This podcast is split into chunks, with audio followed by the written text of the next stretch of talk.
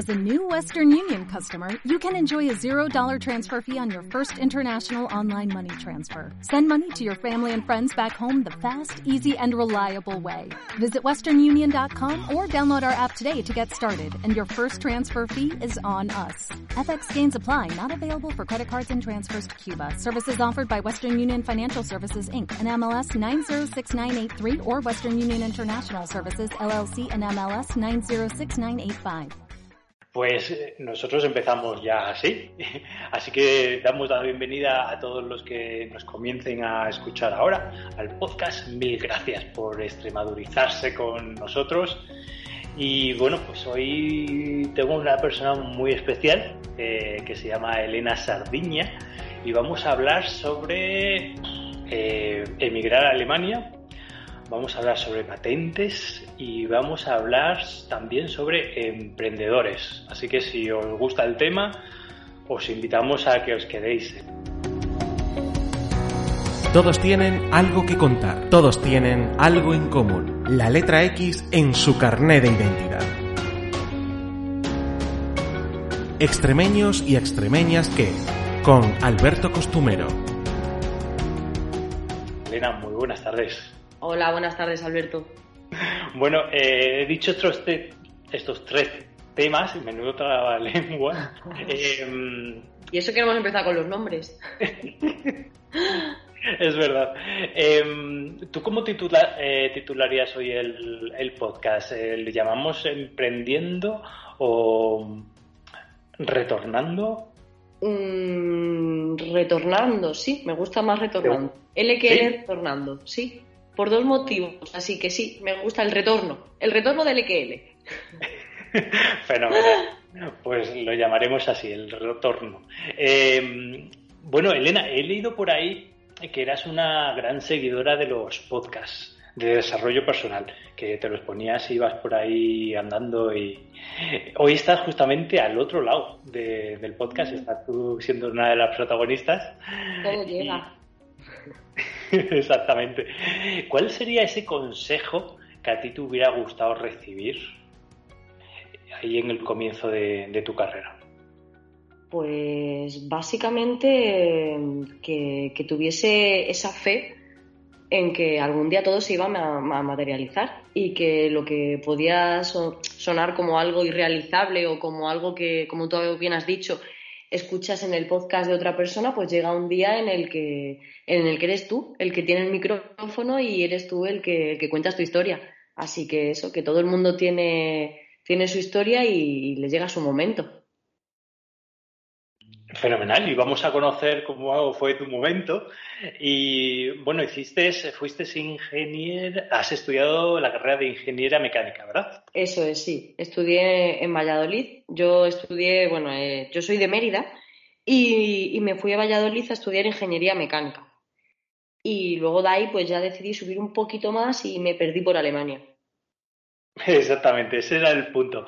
Eh, ¿Cómo fue irte a Alemania? Eh, una noya, eh, fuiste con trabajo para allá.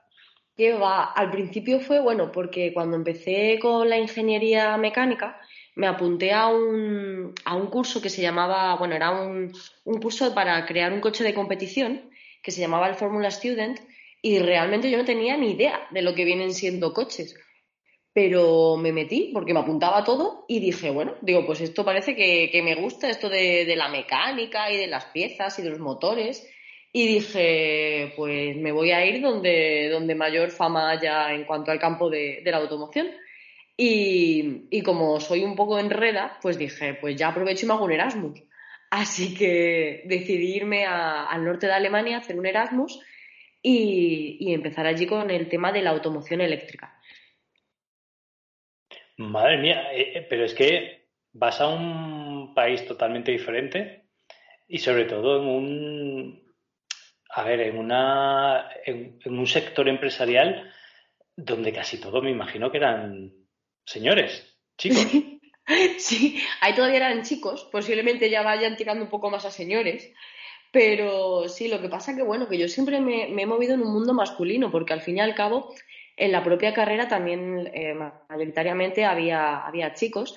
Luego yo también tengo dos hermanos, entonces es un, bueno, un ámbito en el que me desenvuelvo con, con bastante tranquilidad, o sea, no me es nada ajeno. Y lo que sí que es cierto que allí en Alemania era como más, em, más destacada la diferencia, porque parece que no, pero sí que es cierto que lo tienen todo como mucho más categorizado. Y de hecho a mí cuando yo decía que, que estudiaba ingeniería mecánica, me miraban y me decían, pero, pero yo pensaba que estudiabas esteticien o secretaria. Decían, madre mía, por favor. Digo, ¿cómo puede ser que un país tan sumamente desarrollado en, en ese aspecto tenga una mentalidad todavía tan sumamente convencional? Y les choque más que incluso en España pensar que yo pueda estar estudiando ingeniería mecánica. Bueno, eh, tengo los ojos como platos, ¿eh? que es un comentario que lo ves mejor de un señor o con bigote. ¿Qué te lo esperas de, de, un alemán? Pues sí, pues sí, pues la verdad que en ese aspecto están bastante arraigados a, a la antigua y, y, me chocó bastante. Pero bueno, eh, todas esas cosas hay que ignorarlas, ¿no? Porque cuando uno decide seguir su propio camino, pues evidentemente no puedes irte quedando con cada comentario que escuches. Entonces, nada, tiras para adelante y ya está. Bueno, y seguir adelante y bueno, ¿qué, ¿qué, destacas de...? Porque algo bueno tiene lo que son los alemanes. Me imagino que a la hora de trabajar eran bastante disciplinados y, y trabajaban. Pues lo que, lo que mejor es que yo rompí muchísimos mitos en Alemania. Eh, una de las cosas que más me llamó la atención es el respeto que tienen por la franja horaria de, de trabajo. Es decir, ellos eh, no tiene que ser el trabajo para ayer. El trabajo es, eh, bueno, de aquí a, a, dos semanas. Ellos se lo espacian y, y trabajan eh, de una manera con más calma, pero asegurándose que lo que hacen lo hacen bien. No son tan temperamentales como nosotros y, lo que hacen no van a tener que volver a revisarlo porque saben que lo han hecho bien. Pero claro, ahora, como hay algún problema, eh, tampoco son capaces de mm, sacar las castañas del fuego como podemos hacer nosotros. Pero sin embargo, llega a las 3 de la tarde y ellos ya están fuera. Y eso me parece magnífico, porque eso en España, por ejemplo, no pasa. Aquí en España, el que se queda hasta las 8 o las 10 en el despacho es el que se pone la medallita como presumiendo y alardeando de que ha trabajado más, cuando a lo mejor se ha tomado 25 cafés. Entonces, en ese aspecto, los alemanes me, me pareció que, que sabían, eh, bueno, pues eh, mm, tener buena concordancia entre lo que viene siendo la, la vida privada y la vida laboral. Lo respetaban mucho. Qué bueno. Y mm, en plan el idioma, eh, ¿controlabas alemán o hablabas siempre en inglés? Que va, al principio, eh, yo al principio me fui a una residencia que me tocó convivir con 16 chinos y, y bueno, pues yo estaba en un grupo internacional, hablaba en inglés, pero claro, me di cuenta que si quería realmente trabajar y quedarme allí, pues tenía que aprender el idioma, porque por mucho que parezca que sí, al final pues te vas a un pueblo, ¿no? O sea, no te estás yendo a Berlín, te estás yendo a un pueblo que a nosotros nos puede sonar súper exótico, pero es como si te vas aquí a, yo qué sé, a Piedraíta. Entonces, eh, pues al final dices, pues mira, si no puedo con ellos, únete a ellos. Y me puse a aprender alemán yéndome a una casa con alemanes. Así que desde primera hora de la mañana, sin tomarme el primer café, a mí que me gusta hablar por la tarde, pero por la mañana no, ya me tocaba espabilar y, y darle al alemán. Y a ver, siendo optimista, ¿se puede llegar a conseguir un buen nivelillo o, o es algo que, que, se tarda tiempo en conseguir? Pues es que al final no te queda otra. O sea, eh, mi problema fue que, bueno, mi problema, yo me preparé la entrevista como si fuese un, bueno, como si fuese un guion de cine. Entonces yo cogí y dije, no les voy a dejar ni hablar. Digo, yo voy a soltar todo lo que me he aprendido y tacatá. Y claro, eso hice. Y coló. ¿Cuál fue el problema? Que cuando llegó el día uno de trabajo dije, ¿y ahora qué? Digo, ahora no puedes volver a contar que has estudiado ingeniería en Valladolid y qué tal y cual. Digo, ahora te toca hablar como una persona normal. Y claro, ahí pues al final uno tiene que ser resolutivo. Y, sale, es que al final sale ante la necesidad, pues eh, saca lo mejor de ti Totalmente. Yo, yo estuve mucho tiempo viviendo en el Reino Unido y hay un antes y un después en el momento que te puedes defender y, y puedes hablar con normalidad.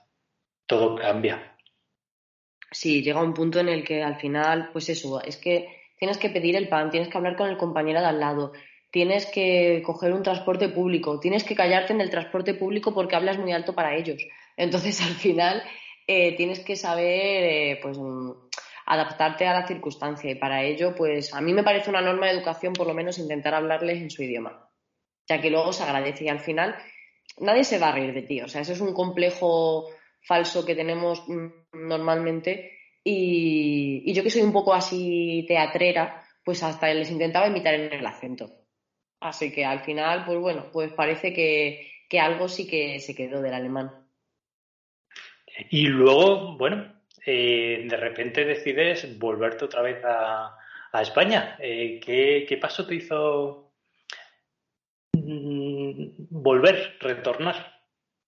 Pues llega un punto en el que al fin y al cabo estar fuera es exótico, ¿no? Es, son nuevas experiencias, es un reto, pero cuando ese reto se supera, por decirlo de alguna manera, al final se, echa, se, echan falta, se echan falta a la casa. O sea, no me refiero a la casa de tus padres, sino al final, pues el, no tener que estar enfrentándote a un entorno hostil continuamente. Y culturalmente sí que somos muy diferentes. Entonces, al final, eso, eso se echa de menos. Unas navidades allí o cualquier, no sé, cualquier fiesta, ¿no? Me imagino que se echa todo de menos. Pues mira, solo te digo que en Navidades, que me cogía el avión desde Bremen hasta Sevilla, me pusieron de hilo musical a Paco de Lucía y yo digo, pero bueno, yo que me estoy perdiendo, digo, yo ya, digo, ya estuvo bien la gracia, digo, Alemania de visita, digo, pero a mí que me quites lo bailado. Y bueno, y ya una vez que, que vuelves a España, eh, volver a empezar de nuevo, ¿no? Sí, lo que pasa que, que lo hice muy bien porque me fui a Burgos, o sea, para no tener un cambio climático muy bestia, lo que hice fue pues pasar de Alemania a Burgos, de Burgos a Vitoria y así poquito a poco para que mi cuerpo se fuese aclimatando. Fenomenal. Em, a mí hay algo ahí que me, que me encanta y es em, dejas tu trabajo como ingeniera em, y que te, y te dedicas a, a, la patente de, bueno, es, es un, a ver si lo sé explicar bien. Es un artículo que se pone en una cafetera italiana para que muela el café y haces la patente. Eh, sí, bueno, yo en España se continué trabajando como ingeniera para la empresa bueno, en diferentes sitios y, bueno, pues decidí que, que, yo quería crear, que yo quería pues fusionar lo que viene siendo eh, la tecnología, ese aprovechamiento práctico del conocimiento científico, pero en algo que para el usuario final fuese un poco más ameno y que fuese un diseño propio. Entonces diseñé un sistema de doble molienda para cafeteras italianas, que básicamente es un módulo que se acopla a la rosca de la cafetera italiana y lo que te permite es que según estás echando el grano puro, no el grano molido que se compra en sacos, sino el grano puro de café, y tú estás cerrando la cafetera, pues va crujiendo el grano. Entonces, el café que te tomas es como, pues, como oler un césped recién cortado. O sea, es puro, puro. Bueno, y sobre todo en esta época que estamos con el Dolce Gusto y los Nespresso, que, bueno, eh, tiramos una de cápsulas al día, eh, increíble. Total. que volver otra vez al original, a la cafetera italiana de toda la vida que para mí es la mejor, eh, es un puntazo, ¿no? Hombre, yo es que al que le gusta el café yo creo que siempre tiene una italiana. Y mira, justo eso que dices ahora mismo de las cápsulas, luego otro proyecto que desarrollé con, la empresa LQL fue un sistema de recogida de cápsulas de café y colillas de tabaco para darles una segunda vida útil y, bueno, una de, los, eh, de las aplicaciones que podían tener que está en desarrollo era para hacer macetas para cultivo de CBD o para aislantes o para bueno, cualquier otro tipo de, producto que se pueda hacer con, un, con, un, material reciclado, que en este caso sería de las propia, del propio café de pues eso que el usuario desecha. Bueno, eh, me salgo un poquito, es que has hablado de las polillas de tabaco y voy a ver si compartes mi opinión, pero basta ya de tirar las colillas de tabaco al suelo, ¿no? Yo una cuando volví del Reino Unido, una de las cosas que más me impresionaba es el civismo en el Reino Unido, ¿no? Que no se ve ni una caca de, perro en la calle ni una colilla. Es que eso es escandaloso. Eso, de hecho, eh, cuando tú vas a una ciudad, tú sabes el nivel de educación que hay, eh, ya no solo por las colillas y por los desechos de los animales, sino por los chicles que hay pegados al suelo. O sea, tú puedes ver la cultura de esa ciudad en función del número de chicles que ves pegados en la acera. Entonces, eso, por ejemplo, yo lo he hecho muchísimo en falta de Alemania, porque en ese aspecto nadie se te cruzaba en el supermercado para coger eh, el café por, en la estantería. la gente era muy cívica y, aquí, bueno, depende mucho del sitio, depende mucho de la comunidad, pero sí que es cierto que es algo que llama mucho la, atención. Deberían castigar a la gente a que se comiese las colillas. A mí me parece que a lo mejor se lo planteaban.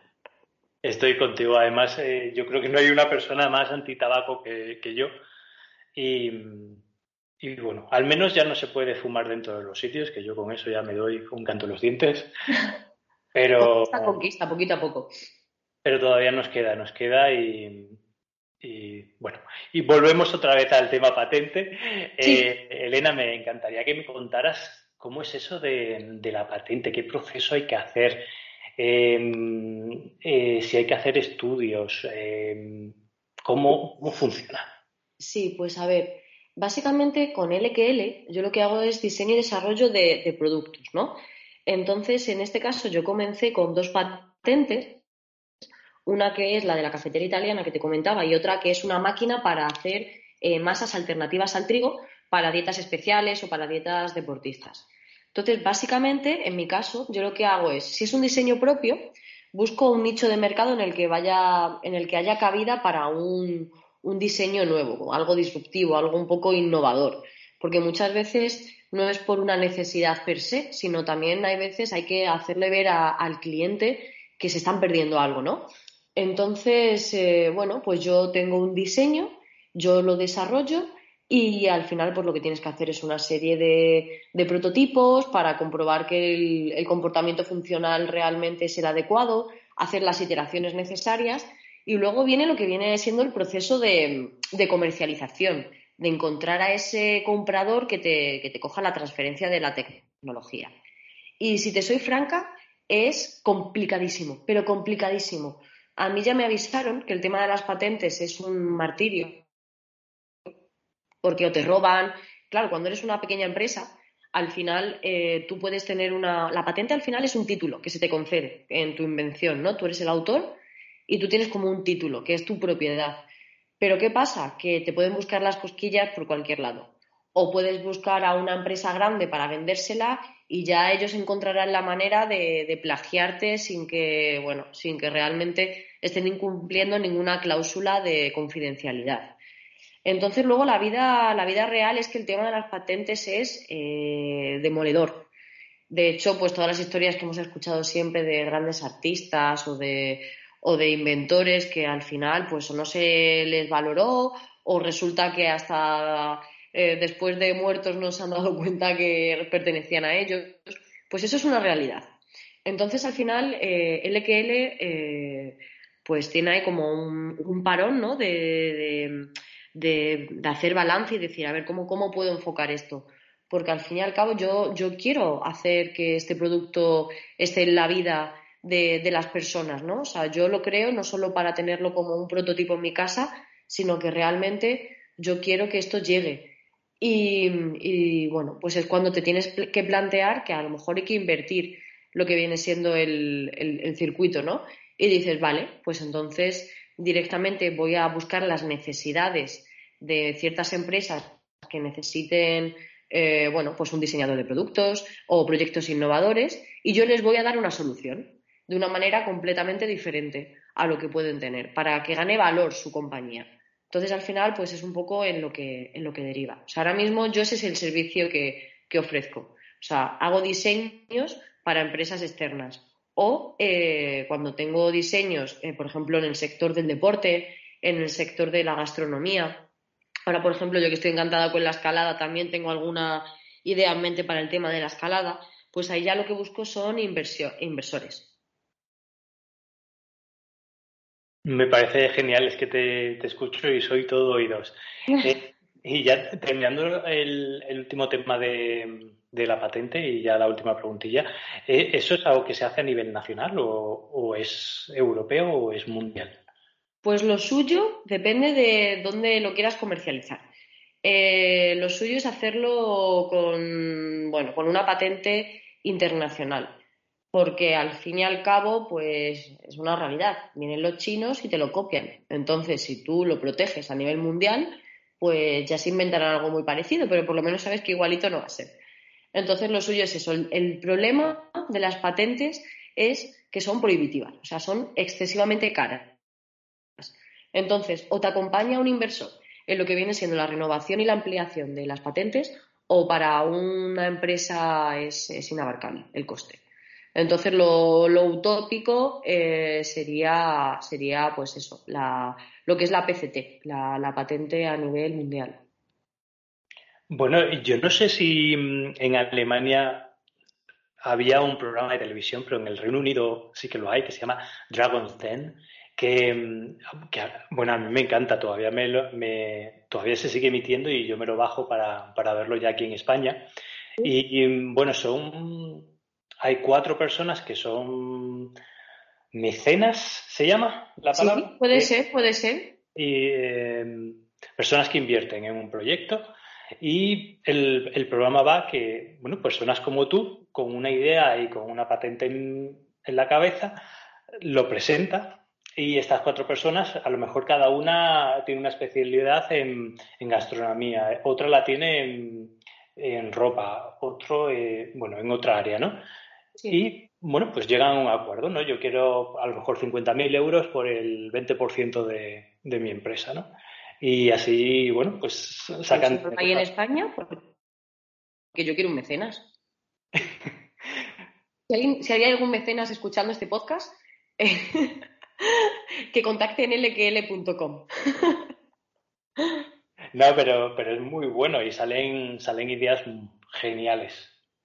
Sí, sí, seguro. hombre, es una oportunidad porque al final es una pena, ¿no? Que haya ideas eh, que puedan eh, bueno, pues ya no revolucionar, pero por lo menos aportar algo a la sociedad y que se queden en el tintero por, por una cuestión económica, cuando hay gente que a lo mejor el dinero no es dinero y, bueno, podría ser una combinación perfecta.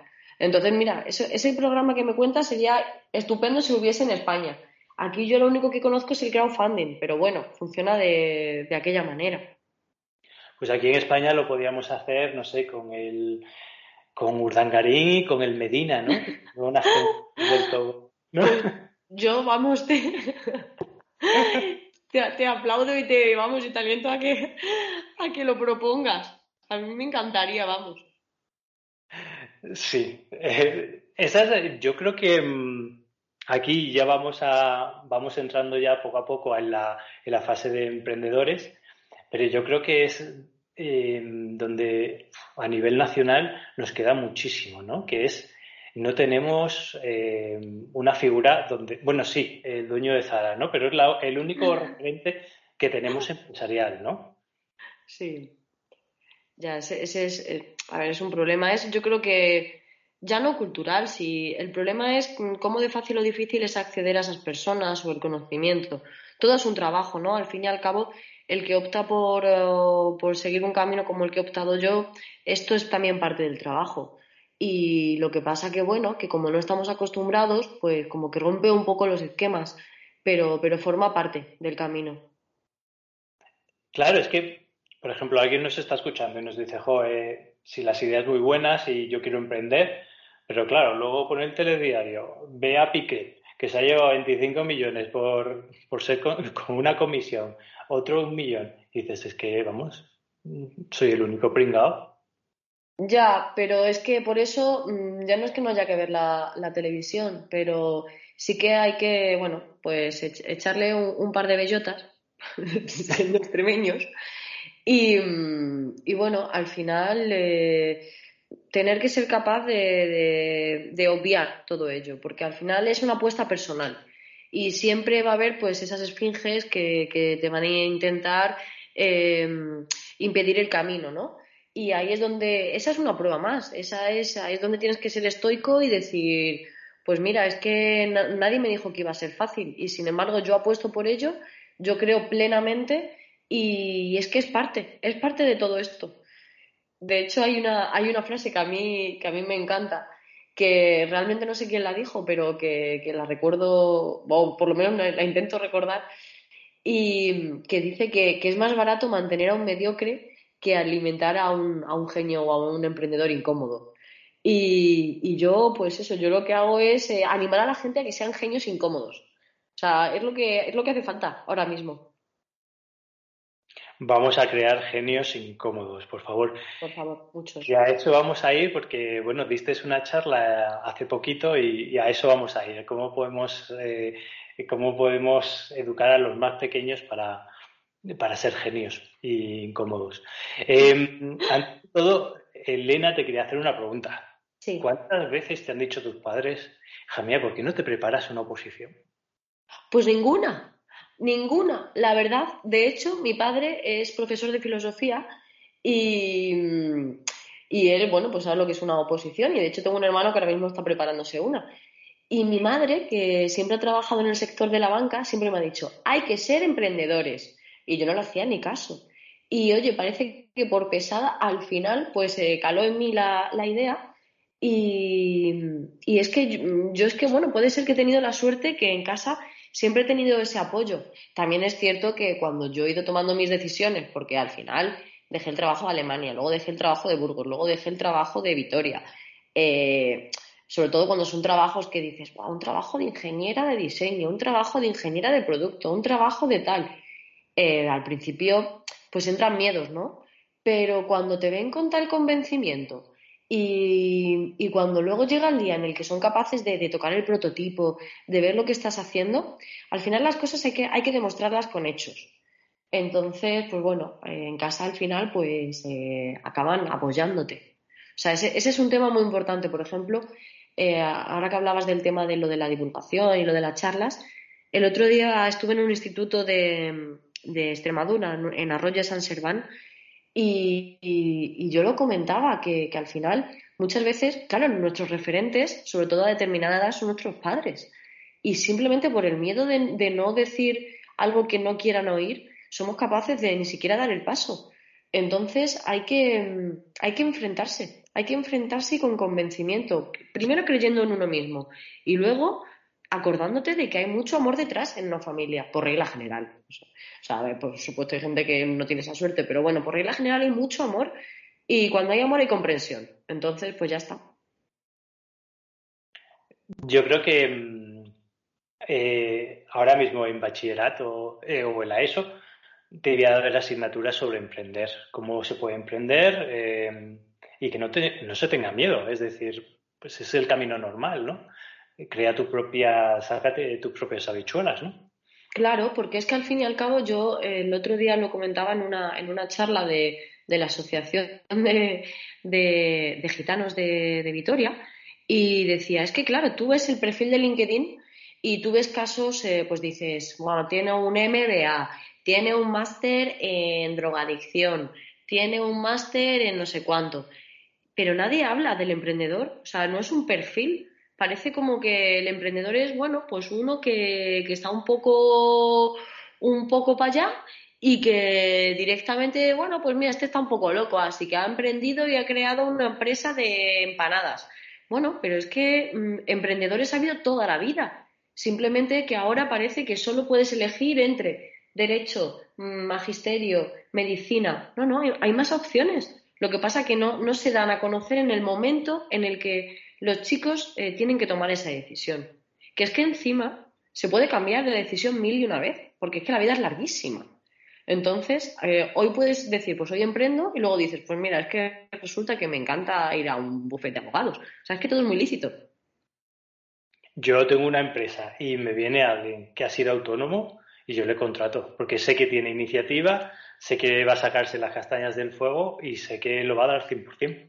Claro, es que al final es, es una mili. O sea, el ser autónomo es una mili tal cual. Y, encima pagando. Entonces, imagínate.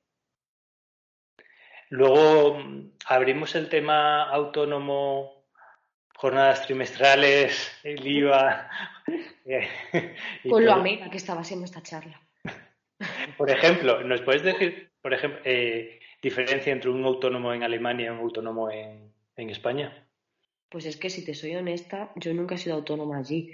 Entonces no lo sé. Sé lo que ha sido ser trabajadora allí y trabajadora aquí. Y una de las diferencias era que podías elegir cuando hacías horas extras por tiempo o por dinero. Y a mí eso me encantaba. Porque además nadie elegía el dinero, todo el mundo quería el tiempo. Y por lo demás, pues si había, por ejemplo, un parón en planta o lo que fuese, estaba lo que viene siendo el Kurzarbeit, que básicamente era que te mandan a casa, pero te pagan un, un porcentaje bastante alto. Entonces, bueno, al final es una manera de cuidar al trabajador. Pero en cuanto a autónomo, la verdad es que no tengo ni idea, si te soy honesto. Aquí, bueno, pues una de las piedras que se, que se enfrenta a los autónomos es pues las mensualidades, ¿no? Yo creo que son bastante elevadas. Mucho, pero... Sobre todo porque cuando uno inicia un plan de empresa, eh, al principio, en la, en la, curva de arranque, eh, todo es negativo, porque es una apuesta. Entonces, si tú, lejos de ayudar, lo que vas haciendo es tirar más para abajo, hay mucha gente que cae por el camino. Entonces, en ese aspecto es que hay que apoyar un poco más al que se atreve. No por nada, sino porque está aportando un valor añadido a todo esto. Y, bueno, eso es una lástima, la verdad, y sobre todo, pues cómo va subiendo paulatinamente la cuota. Pues al final llega un punto en el que la gente dice, pues mira, es que, es que no puedo más. Es que, es que es una lástima que por temas económicos se pierdan tantas cosas por el camino.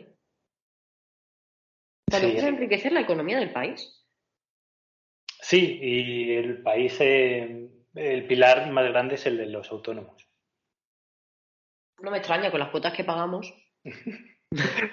Pero por eso, eh, en los colegios, eh, enseñar a ser autónomo, cuál es el proceso de ser autónomo, enseñar lo que tú has comentado, que los primeros años es una inversión y, y sobre todo lo más importante yo creo que se podría enseñar es a pegarte la leche y a levantarte. Tal cual, porque es que encima es algo que parece que, nada, tú ves, eh, pues escuchas el podcast de alguien que ha llegado a algo grande, ¿no? O, o, ves a alguien que parece que, bueno, que está montado en el dólar.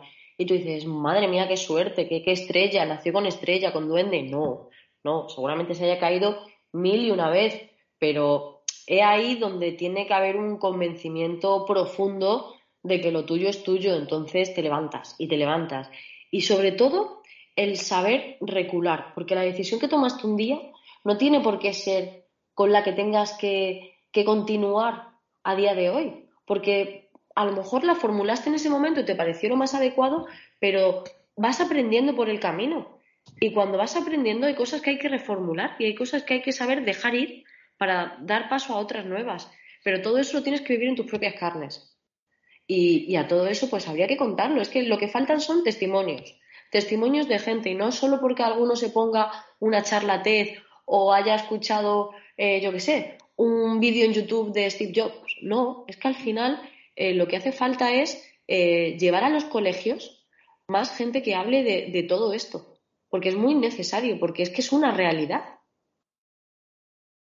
Sí, yo creo que la palabra que has dicho clave es referente. Por ejemplo, eh, empresarios extremeños que, que, estén en el Forbes. Yo no tengo ni idea. Yo tampoco, si te soy honesta. O sea, ese es, ese es otro tema encima. Que encima, cuando uno se va afuera, se da cuenta de, del gran valor que tenemos en, en Extremadura y lo sumamente mal que nos vendemos. O sea, si ya como españoles nos vendemos mal fuera, como extremeños es que nos vendemos peor. Y de hecho ahí es donde surge mi segunda empresa.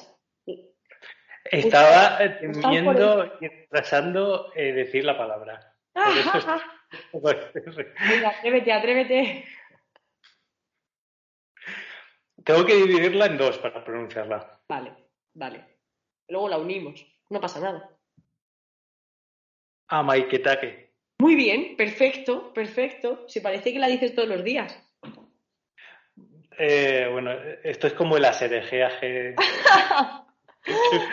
no algo es así. satánico, lo prometo. Bueno, yo creo que si lo pronuncias eh, de atrás para adelante, a lo mejor es mejor, ¿no? El kate mai. Bueno, a lo mejor me denuncian, no sé qué significará. O sea, yo prefiero, la verdad, que decirlo así al derecho. El amaiketake. Bueno, a mí me parece un proyectazo, pero vamos a empezar por el principio, nombre y por qué. Vale, Pues eh, yo cuando, cuando estuve en el País Vasco eh, decidí desarrollar unos snacks eh, vegetarianos, porque yo pertenecía, me fui a una aldea a vivir y pertenecía a la cuadrilla de las mujeres de Añana, era una cuadrilla de mujeres empresarias en el ámbito rural. Y el caso es que dando a probar ahí, pues, yo qué sé, unas cremas que hice con, a base de seta shiitake y cosas así, un día dije, yo voy a colar un poquito de cachuela extremeña, a ver qué se siente. Avisando, ¿eh? Bueno, yo sabía que no había ningún vegetariano ni ningún vegano porque no jugaría con ellos. Y me lo quitaban de las manos, la cachuela. Y dije, pero bueno, digo, este tarrito de cachuela que se vende tan baratito en Extremadura, aquí lo comercializo en el País Vasco y vamos, y me forro. Y, y, bueno, pues un día así, hablando del tema, me encontré a otro extremeño por el mundo y nos pusimos a defender eh, con capa y espada la cachuela y surgió Maiketake. Al final dijimos, es que tenemos que hacer promoción territorial y tenemos que apostar por nuestro propio producto, y ya no solo gastronómico, sino a nivel de personas, a nivel de municipios. Y, bueno, pues entonces lo que creamos fue una empresa que básicamente hacemos campañas, campañas de promoción y todo en formato eventos porque consideramos que es la manera de hacer un networking más amena y al final con un elemento común que es, comer y beber, que, nos encanta como mediterráneos. Entonces dijimos, pues juntemos a la gente, pero juntémosla bien y sobre todo dando visibilidad a quien se lo merece, que es a nuestro producto. Ole, mira, yo, anécdota personal. Eh, yo siempre yo siempre, yo buen embajador, em, siempre me llevo gente a Extremadura. Me encanta. Ah, y me encanta presumir de tierra. Y mm, solemos terminar siempre en una tienda de productos típicos. Sí. Y eh, compramos cualquier historia. Por ejemplo, te voy a poner un ejemplo. Miel, ¿no? Sí. Y me dicen, joder, está buenísima. Pero, joder, qué feo que es el frasco. Eh, es decir, sigue con la misma virgen del, del 1930 con el mismo señor del 1930, es decir... Que ya se le han quedado los dientes, sí. Lo mismo con el aceite, es decir, pero por favor... Es que es una pena, es que da rabia, o sea, la palabra es rabia. Entonces a Maiketake, mira que yo creo que todo lo bueno tiene que surgir de, la no rabia, pero en este caso Maiketake surge de la rabia, de la falta de apreciación del valor que tenemos desde dentro. Entonces, ¿cómo lo vamos a dar a conocer fuera si desde dentro no somos conscientes de lo bueno que tenemos. Entonces, justo lo que hacemos en la es eso, es ayudar a, expandir tu empresa, a darle una visibilidad de una manera un poco rompedora, porque siempre que hacemos algún evento o algún, eh, pues eso, algún acontecimiento, lo hacemos de una manera un poquito atrevida, y, pero sobre todo eso, teniendo por bandera nuestros productos.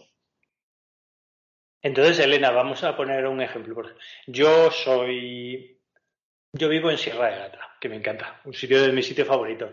Cultivo vino de pitarra y puedo contactar a una señora muy amable que se llama Elena, pues para que me haga el branding y, me los diseñe fenomenal. Es decir, si a mí lo que me falta es una ayuda en el diseño y en la promoción, ahí estáis vosotros. Tal cual. O sea, al final nosotros lo que hacemos es, eh, hacemos un restyling de la, de la imagen corporativa, eh, hacemos campañas, pues, por ejemplo, para redes sociales de corta duración y luego encima lo promocionamos de una manera eh, diferente. Por ejemplo, con esto que comentas de la pitarra. Pues yo te voy a hacer una voy a hacer un evento en el que voy a promocionar el vino de pitarra, eh, voy a promocionar higos y voy a promocionar, por ejemplo, queso de Trujillo. Pues yo voy a montarte una Fashion Week de la pitarra. Y entonces van a ser los propios eh, paisanos del pueblo los que vayan desfilando con diferentes eh, diseños de pitarra. Y luego al final la gente que se quede a una cata.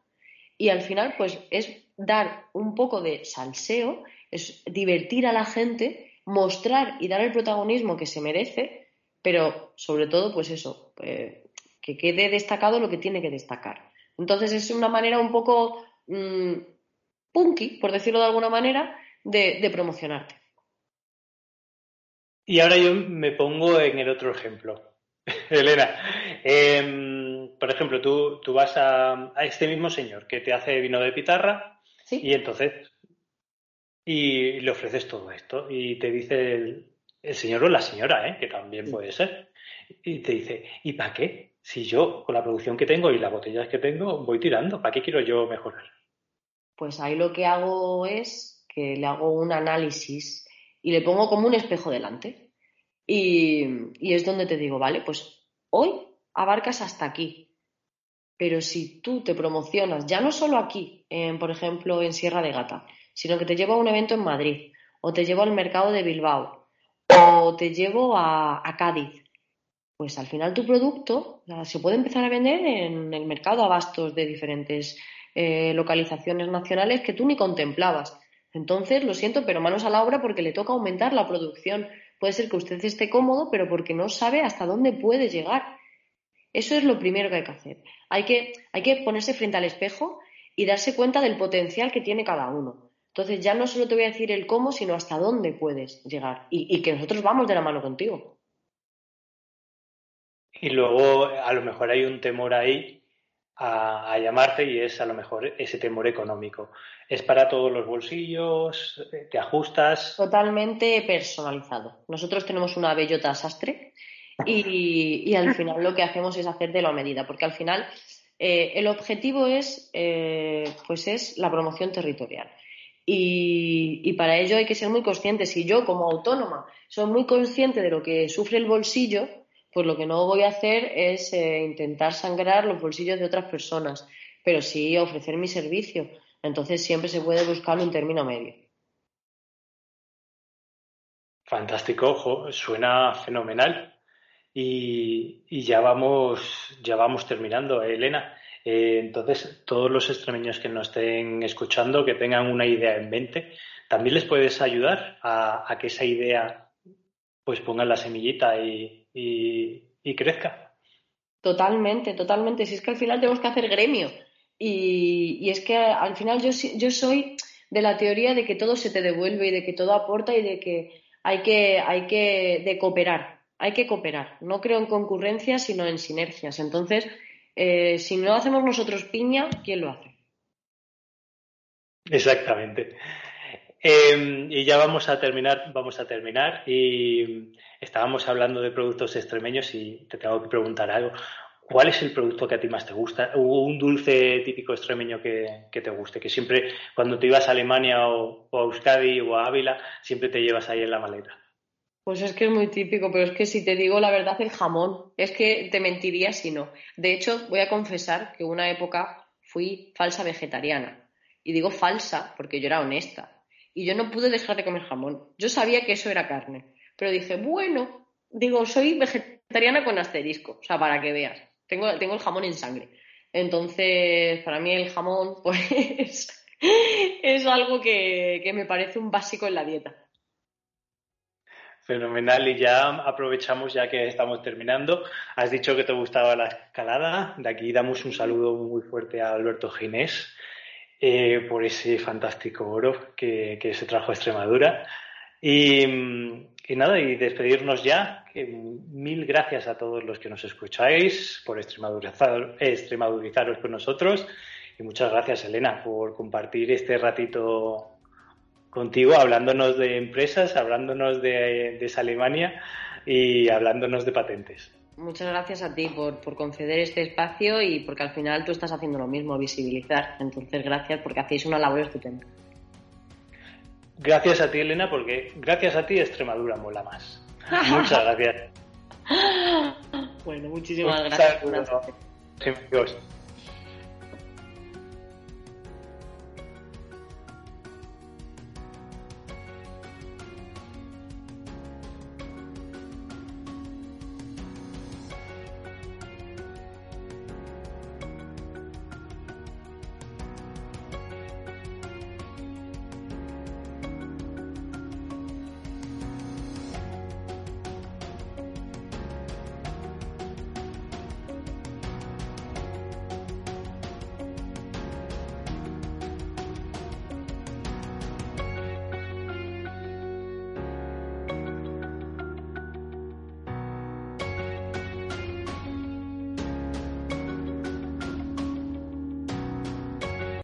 Como nuevo cliente de Western Union, puedes disfrutar de una tarifa de envío de 0 dólares en tu primera transferencia internacional de dinero en línea. Envía dinero a los tuyos en casa de manera rápida, fácil y conveniente. Visita westernunion.com o descarga nuestra app hoy mismo y tu primera tarifa de envío corre por nuestra cuenta. Aplican ganancias por cambio de moneda. No disponible para tarjetas de crédito y envíos a Cuba. Servicios proporcionados por Western Union Financial Services Inc. NMLS 906983 o Western Union International Services LLS NMLS 906985.